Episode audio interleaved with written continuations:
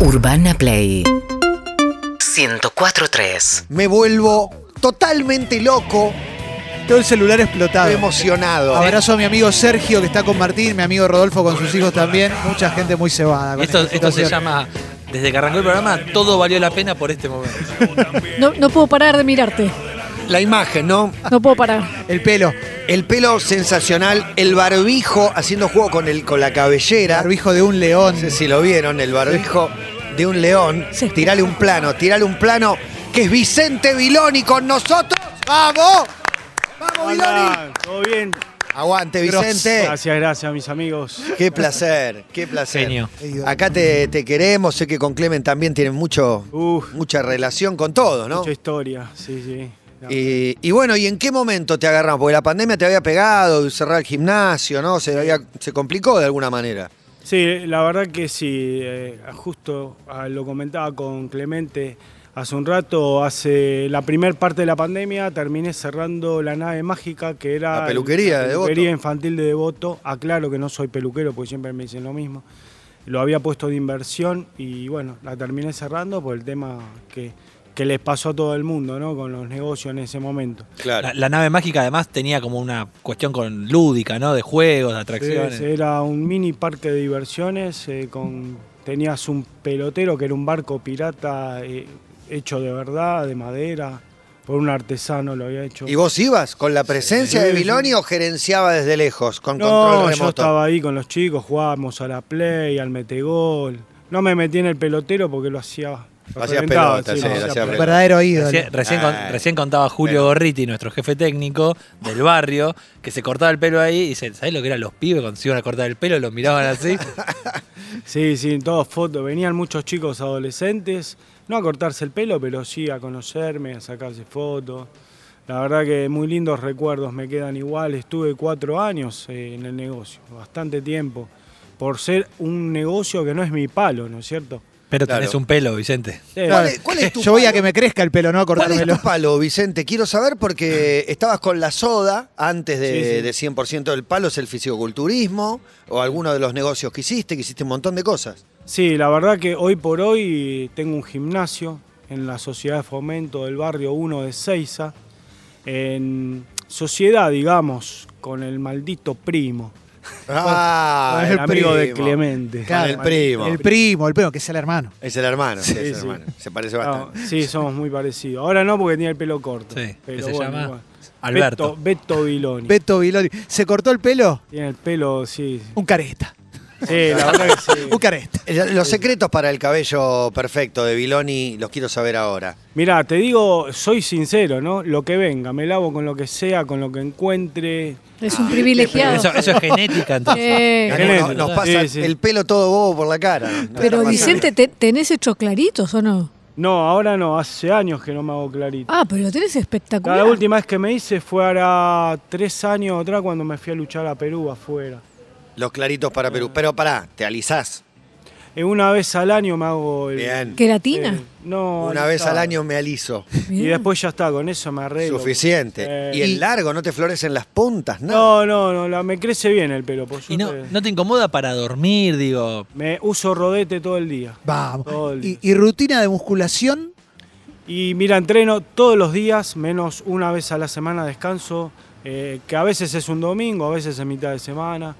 Eh, al tener el gimnasio tengo la posibilidad de entrenar cuando quiero. a Claro, si de, descansaste un miércoles, el domingo vas a la mañana, de- ponele. De hecho, yo entreno a las 5 de la mañana. No, ¿Qué? ¿Por Vicente. qué? 5 de la mañana. ¿Por qué? Y porque después a las 8 tengo que empezar a atender a mis alumnos, a mis alumnas, que les mando un abrazo. ¿Para qué hora te dormís? ¿A las 7 de la tarde? No, 10, 11, 12 de la noche. No, no soy de dormir mucho. No soy de dormir mucho. Por eso es que en un momento Ford te quiso contratar para laburar y le dijiste a la noche no, ¿no? Algo así. yo de noche no laburo. ¿Y para qué te quiso contratar Richard? Para cuidarle la espalda. Mirá ¿Y? que hubieses tenido anécdota. ¿Hiciste? Ah, no, No, no, pero- es el mundo, el mundo eh, hermoso. Es un, es un Ah, encuentro se impresionante. así una mamushka hermosa. Es que era un crossover tipo Avengers. sí, Ok. sí. ¿Hiciste alguna vez de, de guardaespaldas? Eh, Por ahí sí, hiciste muchas sí. veces, no- no sí, sabía. Sí, una vez sí, de un político. Y después. eh, Perdón, pero ya eras Vicente Viloni. Sí, sí. Ah. Fue de casualidad. En realidad. Pero no es lo mismo que poner un patovica, poner a Biloni. O sea, tiene otra visibilidad No, ese político. no da, no da. Te No digo, da. yo no fui a laburar, eh, a cuidarlo, pero terminé cuidando. Eh, fuimos a hacer un, un laburo, fui a, fui a un hospital en realidad Ajá. a regalar juguetes y, y bueno, estaba medio desbordado el chabón y, y lo tuve que cuidar un poco. ¿Quién era? Ah, como No, que. no nombro, no nombro. Se- pero la gente se le acercaba mucho o lo, que, Pibe- un pibe joven, digamos. lo querían boxear, Ah. lo querían boxear o lo querían abrazar la gente. Y no, no, bien, todo bien. En ese ambiente es querido, en el ambiente de los camioneros, digamos.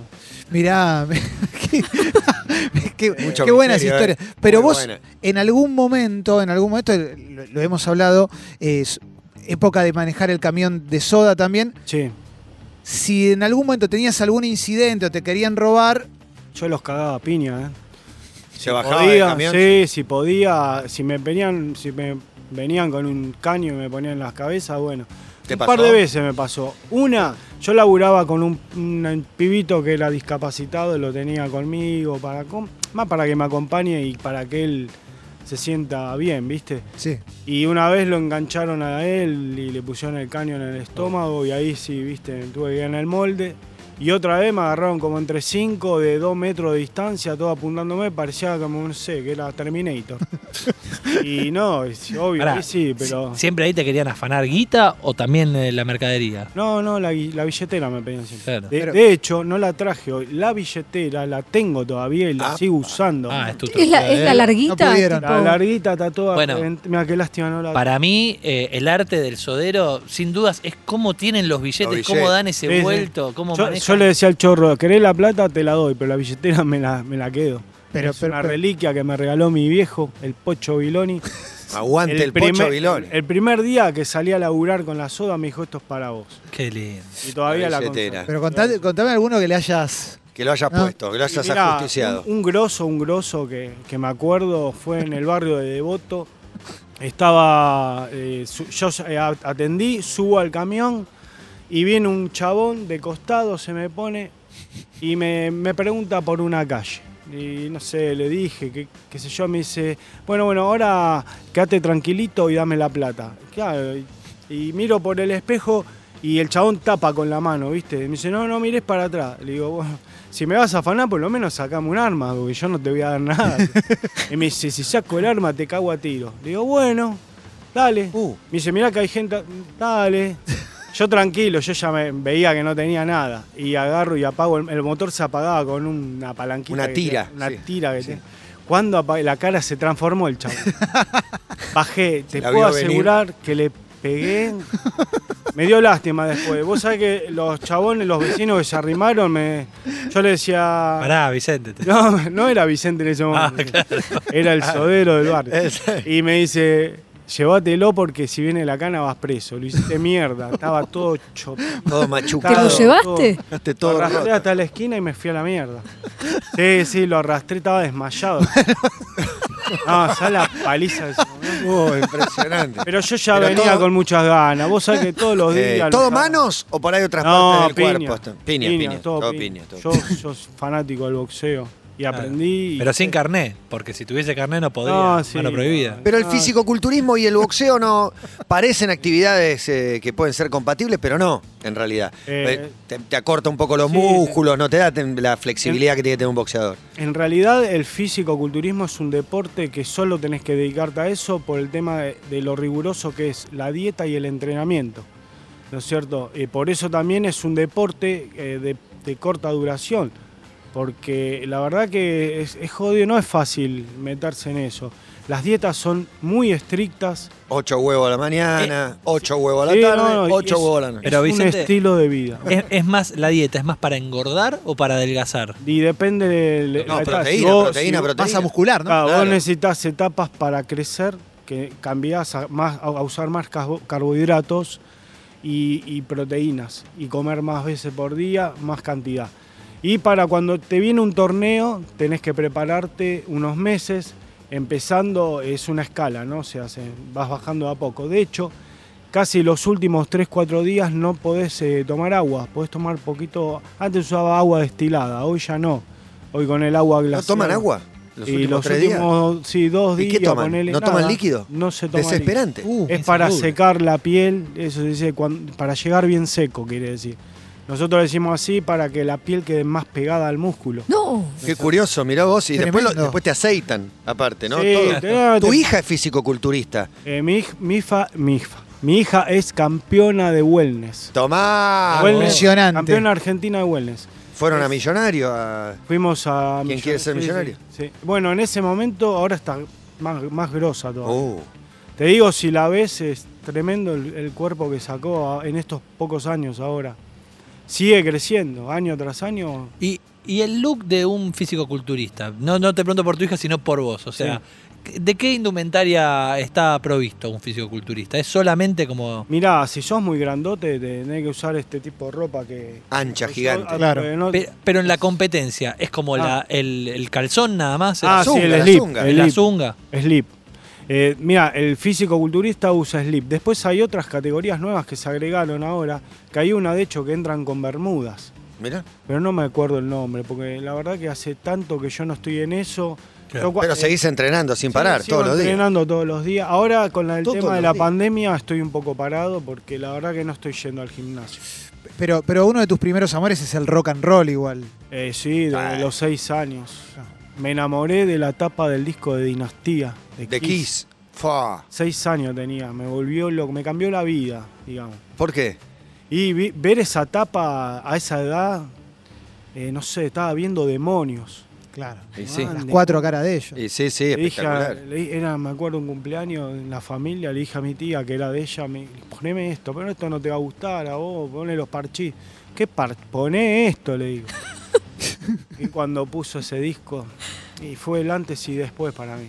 Y de ahí en adelante me cambió la cabeza. ¿Y el metal o, o Kiss o hoy, para dónde hoy fuiste? escucho, no, hoy escucho más metal. Escucho de todo, eh. Mira, te escucho desde Bon Jovi hasta Pantera, para que te des una idea. Bien. Soy muy abierto, en- pero dentro de lo que es rock and roll y heavy metal, ¿no? Claro, Tiene que haber una distorsión. Claro. Pero es loco porque desde chiquito ya estaba el, el personaje Viloni estaba construyéndose desde ahí, porque en definitiva Sí, sí. Viloni era, era un rockero también. Sí, sí, obvio. Yo siempre dije que no hubo un personaje arriba del ring, sino era yo con un nombre eh, artístico, nada más. Pero por suerte me dejaron ser quien soy en, en la vida real, ¿no? Es Vicente Viloni, amigos. Está en la terraza de Sí. Urbana, no lo puedo creer. Es Ah, una es- cosa maravillosa. Estamos, estamos en YouTube, en Twitch, y está la gente como muy enloquecida. no, véanlo. Y encima el barbijo con el pelo. lo- La combinación barbijo-pelo es eh, hermosa. Sí, pero además Claramente para, cien- para mucha gente, 100% lucha significa lo que para otras generaciones fue Titanes. Claro, sí. Es tan así y yo conozco mucha gente que me dice, eh, Viloni vino al cumpleaños de mi pibe, ¿no? Y me gustaría preguntarte por ese momento de 100% lucha, ¿cómo era tu vida cuando no estabas arriba del ring? Porque eran muy populares, te llamaban, ¿a dónde ibas? ¿Para dónde te contrataban? En realidad, en cumpleaños he ido hasta el sur.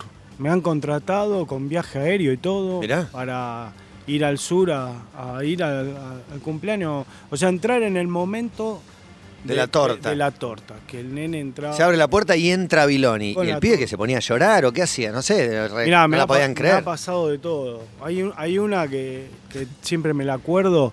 eh, según los papás, el nene era ultra fanático, pero su vida era, eh, era Viloni, ¿no? Sí. Y bueno, entro con la torta. El nene estaba disfrazado con el trajecito de lucha mío, una peluca, una guitarrita.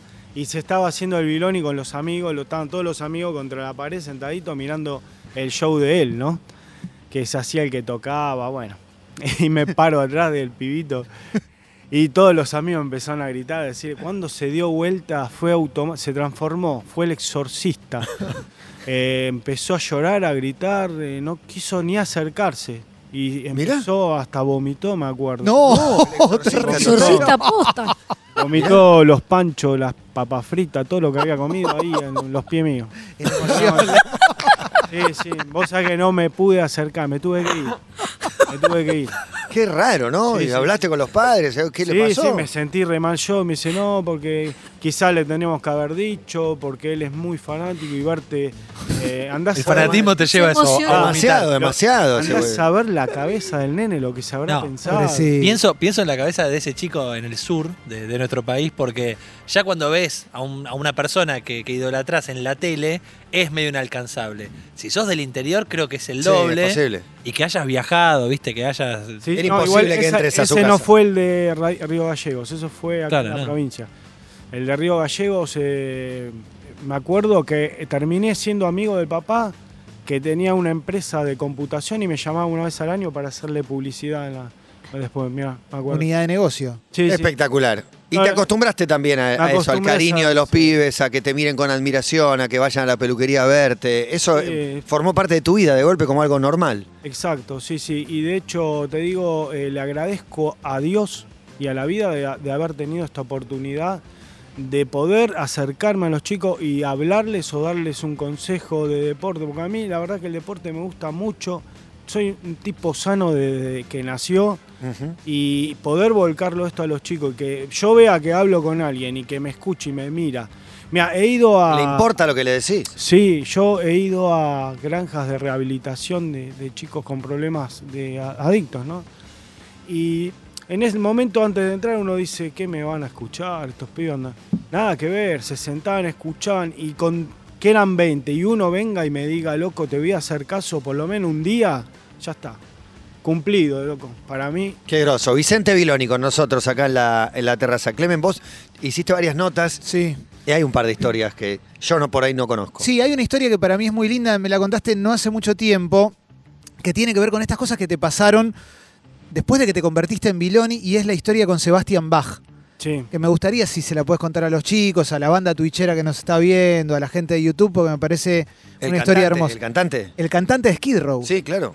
Bueno, eh, en casa somos muy fanáticos de, de Skid Row, más de Sebastián, porque ahora es, es obvio, se separaron hace rato, pero él sigue con su banda solista. Y bueno, venían a la Argentina, mi hijo se llama Sebastián, obvio, Total. tributo. y en- le escribo por las redes sociales, por, por eh, Insta, no, por eh, Twitter, Facebook, Twitter. Twitter, por Twitter le escribí, me acuerdo. Y le mando una foto con mi hijo, con un cartel que decía en, en- en inglés, bienvenido a la Argentina, Sebastián, qué sé yo. Lo que menos pensé que el chabón la iba a ver, viste, tiene tantos fanáticos. Y vos sabés que a la media hora eh, me fijo y me había contestado. Le puse, sea, en privado le había puesto que mi hijo se llamaba Sebastián por, por honor a él, que éramos muy fanáticos en casa, qué sé yo.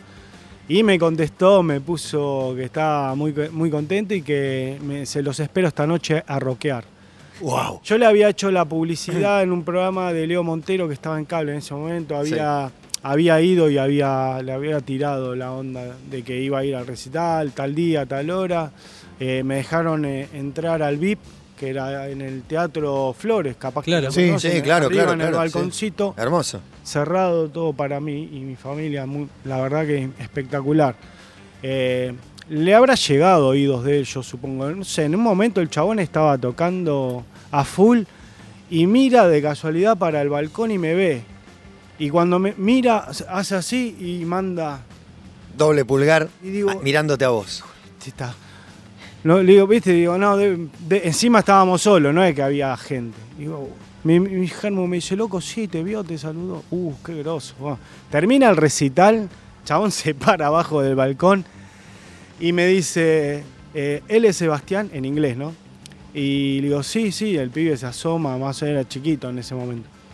Y le empieza a hablar al público y le cuenta la historia. Le dice, él se llama Sebastián, en mi honor, quiero agradecer. bu, bu". Y empezaron todos, "Vilo". No, no sé. Bueno, un Todo fanático, sí, un fanático me lo envió en, en las redes sociales, creo que en, en Facebook, y lo bajé a un CD, lo tengo guardado todo ese momento. Aparte, imagínate el público que está viendo Sebastián Bach. Sebastián Bach dice, miren ese nene y la gente mira y no ve a un nene, ve a Biloni. Claro, Sí, sí. claro. Es espectacular. Y después, bueno, la frutillita, eh, me, me voy al camarín. estaba la mujer de él y había una, una banda de mina, la sacó cagando a todas, dejó a mi, fa- a mí, a mi familia y a los chicos de Coverhead que estaban Claro. también ahí. Eh, y entramos. Cuando entré, chabón dos metros, ¿viste? Y lo primero que cuando me ve me dice, me pregunta por mi hijo. Y él venía atrás, ¿viste? Él lo agarró, le dio un vaso, eh, la mano, le dijo que era un honor conocerlo, que lleve el nombre, ¿no? nos sacamos foto y lo dejamos tranquilo porque, ¿viste? Sí, no querés hinchar vos no también. querés, exactamente. Decís, ya con esto te tiro toda una vida. Aparte, te digo, había una mesa más grande que esta, llena de todos los whisky que te imagines. y yo no quería que mi hijo vea eso, ¿viste? No, y, y- y al revés pienso, porque vos eras una persona conocida, no para él, pero para todo un público, Sí. yendo a ver a, a- a Sebastián Bach, eh, te pasó al revés, decir, mirá este chabón que es reconocido para mí, que se me acerca porque está con su hijo, porque quiere una foto o eso. Sí, igual eh, sé que supo quién era, ¿eh? Claro, no, Obvio, no. porque no entraba cualquiera, ¿viste? No, pero pregunto por la inversa, digo, porque también, viste, tu popularidad llevó a que mucha gente, imagino, que vos conocías del medio, Sí. gente famosa, actores, músicos, no sé, quisieran acercarse quizás porque tienen un hijo muy fanático tuyo. Sí, sí, me, me ha pasado muchas veces. eh. En el mismo canal he conocido mucho, mucha gente famosa que, que venían con los hijos. Yo no sabía que. Viste, uno no se imagina cosas. ¿Qué sé yo? En mi, en, en mi caso, yo iba al canal, te juro, era como ir a buscar el camión de soda. Nada más que iba a hacer lo que me gustaba a mí. ¿no? No, pero para los que teníamos hijos chicos, lo que. De Sí. hecho, nosotros justo laburábamos en Telefe, estábamos contando antes y veíamos cómo Osvaldo y, y Eduardo Busni estaban ideando los personajes, armando Sí. todo desde un tiempo antes. Y ya se veía venir que se estaba cocinando algo que estaba muy piola. Y con los chicos era espectacular. Era espectacular. Pero pará porque hay un mensaje. Porque no todas son rosas en este mundo. Obvio. No todas son buenas relaciones. Cada, cada rosa tiene su espina. Bueno. Como el Ah, tema de Poison. sí. Acá hay una espina. Acá hay una espina que nos deja. Este mensaje es Uy. para el muchacho de pelo largo que está ahí La sentado. masa. La masa. Ojalá que pase pronto la pandemia. Uh. Ojalá que estés preparado. Porque la próxima vez que te cruce arriba de un ring o en cualquier otro lugar, Uh. vas a saber por qué me dicen el número uno. Cuídate, No es muñequita rubia. Uh, Muñequita Eh, per- rubia, tío. Perdón, La masa. ¿qué es luchador? Es luchador y te está buscando. muñequita rubia, te dijo. Mirá vos, apareció el muerto ese. Uy, Dios. Mirá, eh, te voy a, ya que viene todo esto, te voy a contar eh, la realidad. Cómo me gusta cómo habla, me encanta. Eh, hace un tiempo, hace poco, me llama Acero Cali, Jorge Acero Cali, Sí, claro. porque quería hablar conmigo. Tuvimos una reunión donde me propuso armar un, un nuevo, una nueva troupe, un nuevo grupo de lucha para hacer en televisión. Eh, el único problema me dice que, que va a estar el innombrable, que, que no sé Yo si- dije la masa, sí, yo, Acaba yo de salir. yo lo nombré. eh, y no quería saber nada. Te digo la verdad, no, no, no quiero tener ningún tipo de relación con en- Pero ese, te cae ese- mal. Con ese ese individuo. ser, Pero con ese ser. ¿no, no te dan ganas de ponerle una mano? Bueno, vamos a, a eso. Después, cuando me enfríe, dije, ¿pero por qué? Es la única manera de poderlo cagar a trompada de nuevo legalmente, arriba del ring. Él Entonces- dijo en el reino o en cualquier lado. dijo Donde él. sea, donde sea, donde sea, y dije, sí, lo llamo a Jorge, le digo, Jorge, vamos para adelante. Lo único, déjamelo, y sin reglas. Vamos a hacer una lucha sin decisiones, sin reglas, sin nada. Es la Eh, lucha lucha- anti-Miguel Russo. lucha callejera. Sin decisión. Uy, A ver, a ver qué Impresionante. Y El, ahí- el famoso mata o muere, ¿no? claro. Uno de los dos. Yo te digo, Lo peor es que está escuchando la masa y te Sí, dice, sí, no, no, sí. no, pero pará que no, no tiene que ser así. Está- Está un poco asustado. Sí, seguro, seguro que está escuchando porque viste que te siguen para todos lados esto. Claro, ¿no? Así que, señor, eh, por decirte señor, porque eh, como ahora no solo te pintás los ojitos, también te pintás las uñas, te quiero decir que si te animás algún día, porque todavía dudo que si me ves te vayas a animar y menos subir arriba de un ring, que te prepares y te cambies el documento, que te pongas una foto, eh, digamos, con la máscara, no sin máscara, porque no te va a reconocer ni tu familia cuando te Uh, agarre. propondría, Y la, obra social al día, ¿eh? está recaliente. Propondría la terraza de, Es un poco en serio, Urbana ¿eh? Play para la pelea, pero me parece que no nos conviene. Lo que pasa es que hay, hay una cosa con el chiste de la lucha y demás, pero Yo la sensación que tengo es que acá trasciende el chiste. de No, la esto de lucha. posta, no, no es acá no. Más allá de la rivalidad que hubo No, con él en alguna vez, fuimos compañeros. Fueron compañeros. Fuimos, fuimos compañeros en 100% de lucha. ¿Y Hoy por qué se él- pudrió? Problemas personales que la verdad que no me gustan hablar. ¿Ok? Eh, así que digamos que, que no hay ni siquiera compañerismo. Eh, ni siquiera lo, consi- lo considero un rival, sino alguien que, que, que cuando me, me vea, si se anima cara a cara de nuevo, va a ser lo último que vea en la vida. Uy, Cuando abra Sí. esos ojitos, va a Como estar- aquella pelea con la soda, ¿no? El. Claro, ¿Se, se te fue alguna vez la mano en una pelea? Siempre. Pero bueno, hay una que te acordás que- peligro. Que- Tortícoli lo dejaste knockout o pasó Claro, algo con En alguna de en algún chocolate. He noqueado, he noqueado. Delivery Boy. El último fue a Balú Cuñez con el Luna Park. Un bombazo de derecha al mandíbula, quedó frito ahí. Qué bárbaro. En tu cuarto campeonato. El- el- la, la despedida fue. Claro, la despedida. Te, re- te retirabas, Me supuestamente. retiré. ¿Y alguno te, retiro. ¿y alguno te apagó ahora la vuelve. tele a vos? En algún- En la tele, sí, a mí. No, no, si alguno te, te pegó alguna piña que también Sí. te dejó así vos medio knockout. Sí, una vez Boruta yo me noqueó a mí. Bruta yo. Sí, sí, me, me- me pegó un. bo- Eso fue porque entramos al cambio de piña y, y tenés que tener huevo para tirarle a, esa- a ese animal. Y me dio, me entró justo, lindo. Me agarró con la boca abierta. Uh, uh, Y bueno, desperté ahí en el vestuario preguntando dónde estaba. Ah, es espectacular. Era un programa maravilloso y giraron por Latinoamérica, ¿no? Una vez en, en Bolivia, una vez me contaste una historia en Bolivia con Dimitri Kasov, Sí. una pelea que también se les va de las manos y se va del ring también la pelea, salen del ring, ¿verdad? Sí, sí, fue muy loco todo eso. eh, habíamos ido a Bolivia y creo que fue en. No sé Es- si es fue en, cierto la, que decían en que tenías- Cochabamba, creo que fue eso. Es cierto que para atraer al público decían que tenías un primo boliviano, algo así, un pariente boliviano Mm, o algo así. Eso no recuerdo. el promotor puede haber hecho Sí. cualquier cosa para Sí, la sí, entrada. te digo que sí. Igual eh, fue algo increíble. La- eh, nosotros fuimos ahí y el programa recién estaba arrancando en Bolivia. Me acuerdo que poné, nosotros íbamos por el año número 3 y ellos recién empezaban los primeros programas. Entonces tuvimos que hacer una conferencia de prensa, presentarnos, ver quién éramos. Bueno, hago, entramos, estaba explotado, era un coliseo, viste, explotado de bolita y con todo respeto, ¿no? Eh, y agarra y eh, veo que, que la gente estaba muy eufórica, ¿viste? Pero demasiado. Están todos tentados, ¿qué pasa? no, no. Explotó. Siga, siga, siga. Bueno. siga, que no pasa nada, no pasa nada. Estábamos, ¿viste? Me tocaba Dimitri Casó, otro animal, una bestia arriba del ring. Eh, sabía que íbamos a dar todo. Sí.